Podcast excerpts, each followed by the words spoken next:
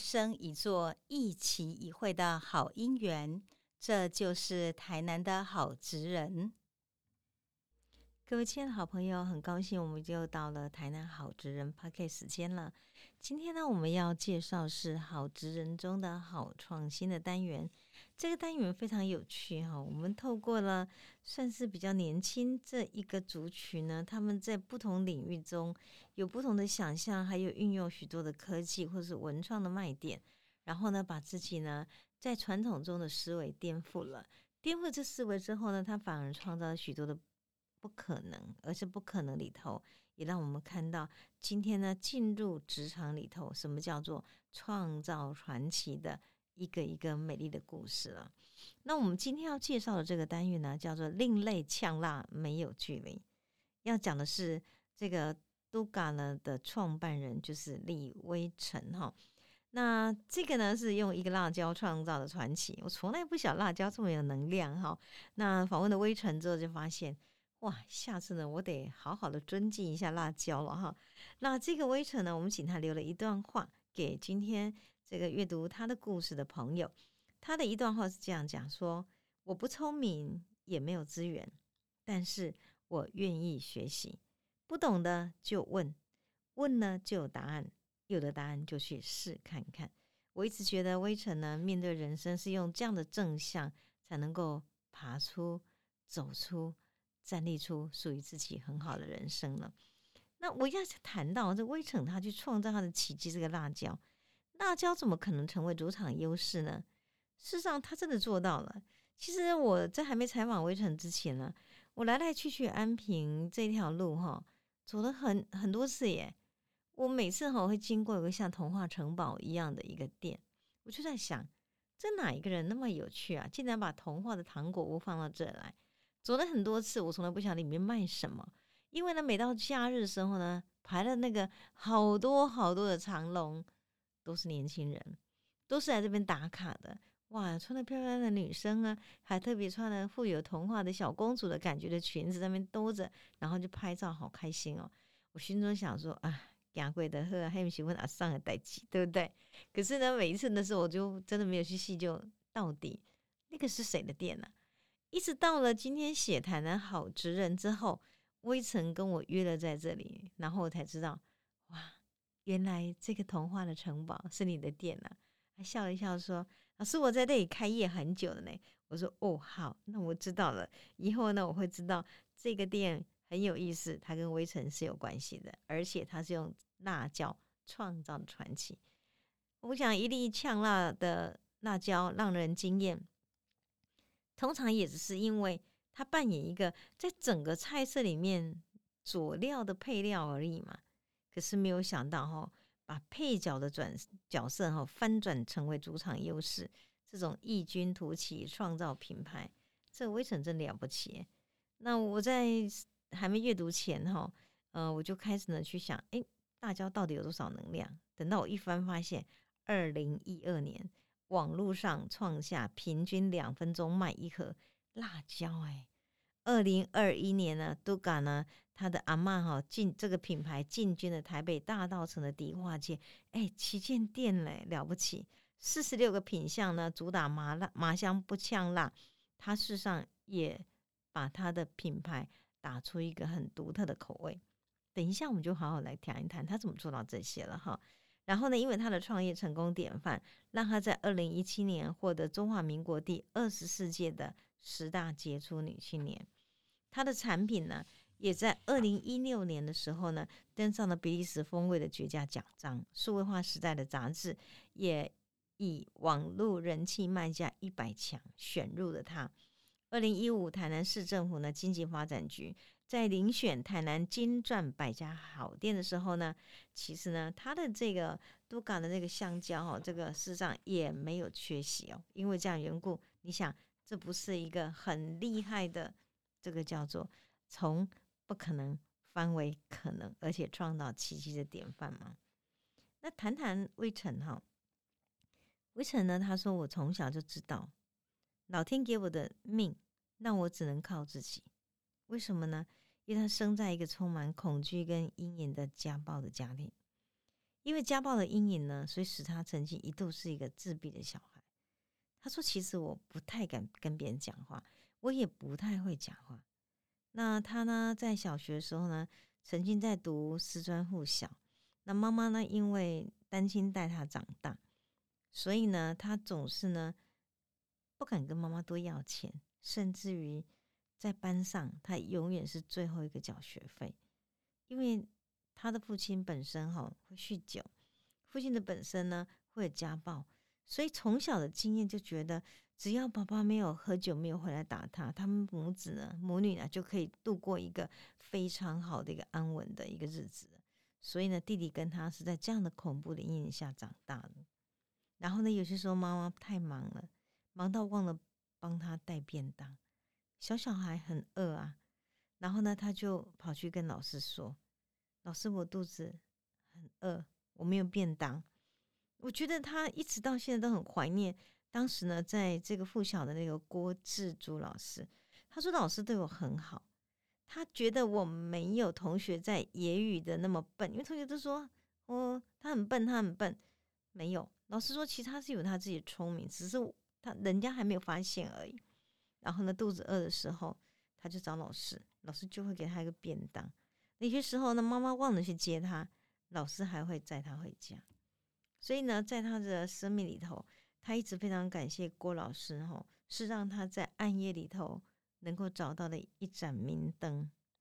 那他的家呢，其实在这种坎坷的历程中，还有一个很令人伤感的变因，就是他的弟弟。他的弟弟呢，有先天性的心脏病。妈妈为什么让他整个成长历程这么困窘呢？有大部分的原因也是因为他必须要给弟弟医药费、医疗，所以因此呢，让他们家里面真的所剩无几的钱财。然后呢，他就记得从小弟弟就一直一直在治疗心脏病的过程中求骗各种的名医哦。十四岁那一年，然后呢，他从嘉义回到台南就业的路上，就弟弟十四岁那一年，然后就突然间到了半路就过世。也就因为家人过这种悲伤哦，一定会让很多人觉得怨天尤人。为什么我们家总是遭遇这样大的不幸，对不对？所以其实呢，他说是的，这样的悲伤的记忆会打倒许多意志力薄弱而且怨天尤人的人。可是魏晨说，老天一直很照顾我，让我有在悲苦中的幸运，就是我有一个阿妈，那个阿妈人很好，当过非常多年的领长。本来的是就叫过打给阿妈，阿妈就跟他说：“咱唔免怨叹吼，人生在世，卖拖累别人的好啊。”因此呢，每次遇到很多委屈的事情，或是他觉得很不公平的事情，回去跟阿妈讲，阿妈就说：“牛郎记得要紧，让人一下啦，这人吼卖修给搞。”所以我觉得是因为阿妈这样子一个很好的家教。让从小一无所有的孩子呢，他真的能够慢慢的在我觉得一种宽容中哈学习长大。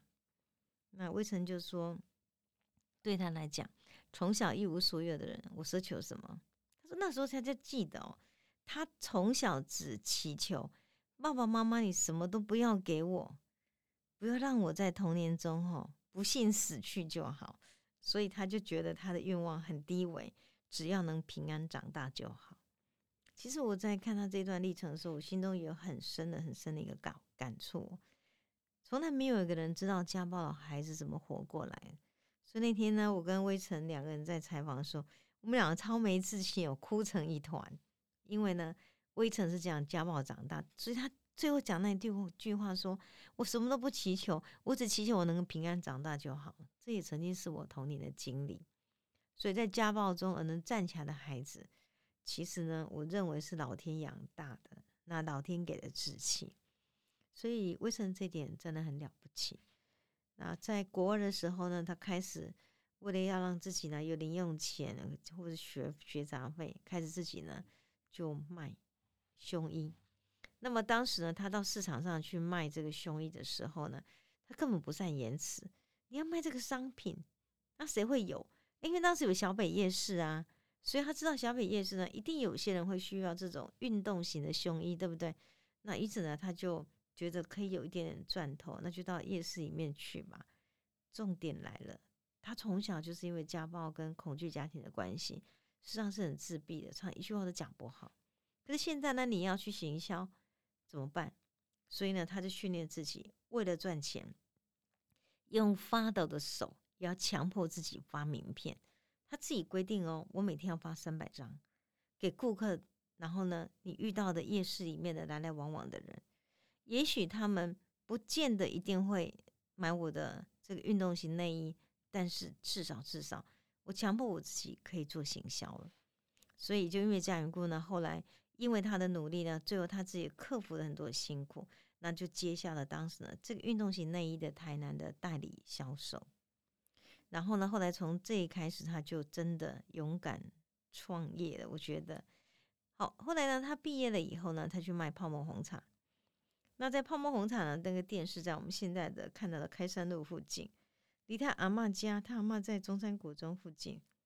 他就觉得，哎，中午休息时间了，就会泡一杯阿妈很喜欢的红奶茶，红红茶加奶茶哈，奶茶，然后呢给阿妈。他就说，阿妈我真的很可爱，总是很勤俭啊，很节俭，舍不得喝。所以就因为这样缘故呢，不管阿妈今天有没有把它喝完，他每天都还是带一杯这样的奶茶给阿妈，因为他觉得这是他唯一可以孝顺阿妈的方式。所以后来他就跟我讲说，后来阿妈过世，然后他听到这个消息的时候，他回到阿妈家的时候，从门口又跪又爬又哭的，然后呢到了床前之后，他说他那天第一个感觉是说，我的世界的天跟地都没有了。在他最难过的时候，阿妈跟他说：“那卖万坦吼，那卖去托里把郎的喝，这样才让这个今天微尘可以长大。像阿妈没有了，所以他就觉得自己呢，好像只剩下自己。所以因为这样缘故呢，这个泡沫红茶店开了多久？然后呢，阿妈过世了以后呢，慢慢慢慢的，他就学会自己呢，让自己。”可以独立，然后呢，自己呢学习，自己可以坚强起来。那当时在南门路呢开泡沫红茶店的时候，月休两天，然后一个月呢收的是两万八千元。其实微臣呢还蛮有一个营业概念，他意识到如果我今天靠一份薪水，我怎么可能创业呢？不可能。所以二十一岁时，他在嘉禧女中附近呢开了一个店，白天卖小摩托车，晚上当少爷，少爷下班之后卖羊奶。然后在兼送报纸，他一个人兼了四份工作。这四份工作呢，让他自己呢去累积他自己可以创业的本钱。那在这时候呢，他感触最深是职场工作有甘有苦，更有霸凌。现在他怎么回头去看呢？他说：“其实呢，职场的教会他是每个人都有选择自己怎么活下去的方式与权利，人生自己决定。”那么在还没有去很多职场之前，他生活是很单纯。那么后来去兼差，尤其是去酒店里面当少爷的时候，他意识到，其实人生不是只有零跟一百，人生灰色地带更多。也是因为这些被霸凌的经验，跟看到这些之后，所以后来他创业的时候，特别不允许自己的公司有职场霸凌，因为他认为那种痛不是别人能理解的。他撑得过来，不见得别人可以撑得下去。那么二十三岁的时候，他又在中山路开咖喱店，卖意大利面，每天呢卖两百份。那因为当时定价太便宜，又没有成本概念，但还是收店。所以在创豆咖以前呢，他一直在开店、导店、导店、开店。所以我我才给他一个标题说，他真的是开店的庸咖，导店的达人。他说：“老师，对对对，我就是这样子。”可是没有关系，我是金鱼，金鱼呢七秒钟就忘了对痛苦的健忘，所以我复苏力很强悍。那现在我进化到四点零啦，所以呢我就能做能说能表达，我就变成我能够活下去。所以我觉得它相当可爱，完全往正向去思考。那为什么会创下目前你看到的这一个辣椒的这个品牌的德嘎这个店哈？最主要是因为这个。呃，豆嘎这个店是，其实呢，这个当时是从辣椒起家。两千零五年，他到台中在夜市卖泡菜。那做泡菜要辣油啊，那因为他自己很坚持食品安全，所以自己做那个辣油。那制造辣油的过程中，会把那个粒辣椒给就是淘汰掉嘛？他觉得丢了好可惜哦，他就拿去裹面粉，把它炸酥炸辣椒，然后就每次呢，他在卖贸易这个泡菜的时候，就放在旁边给人家伴手礼试吃。那吃了以后呢，听听别人说，哎，你觉得意见怎么样？哎，很多人很给他很多点子，他真的去做嘞。后来他就用去油、芝麻增加香味、散发口气之类的，结果后来发现，这种香酥的辣椒竟然越做越好。最后呢，副产品的销售量就胜过了主产品的泡菜，所以他就决定建立生产线，把这生产线呢搬到嘉义。在嘉义的时候呢，遇到了微型创业的凤凰计划，因此呢，他就从这些辅导专家提供的课程中学习估算成本。包装品牌、行销管理，最后就用辣椒饼干创业。那创业的时候，为了纪念拉巴他长大的阿妈，所以就用阿妈那个度假都港呢来作为他英文的拼音来自创品牌。他刚刚开始投入的时候，其实他钱不多，就两万块。然后成立了正和实业有限公司，现在每年营收破亿，从两万块到破亿。这就是为什么他可以在两二零一七年能够获选为十大杰出女青年，真是创造不可能。而且网络发达的时候呢，他更抓住了一个顾客群，然后呢，在设计新颖的这种店面呢，以吸引很多来台南旅游的人呢，以这个景点做打卡，然后打出一个口碑。其实她的店面哈有一个很重要的宗旨，就是赢在所有细节。因此呢，他今天不管是他创造出来的辣椒的成品，或是整个店面的管理，或是整个行销的每个流程，他都认为赢在所有细节是非常重要的。那么也就因为这样缘故呢，十五创业十五年后，二零一零年、那二零二一年能够用品牌呢，在这个进军台北大道城，我觉得是不简单。我我当时曾经蛮细节去问过他。你之所以觉得他可以到台北，很大理由是什么？其实呢，要创业不是就是嘴上说说而已。他非常纯熟的去收集的所有今天会去吃他们这种产品的，你当做零嘴的这些人口到底是什么？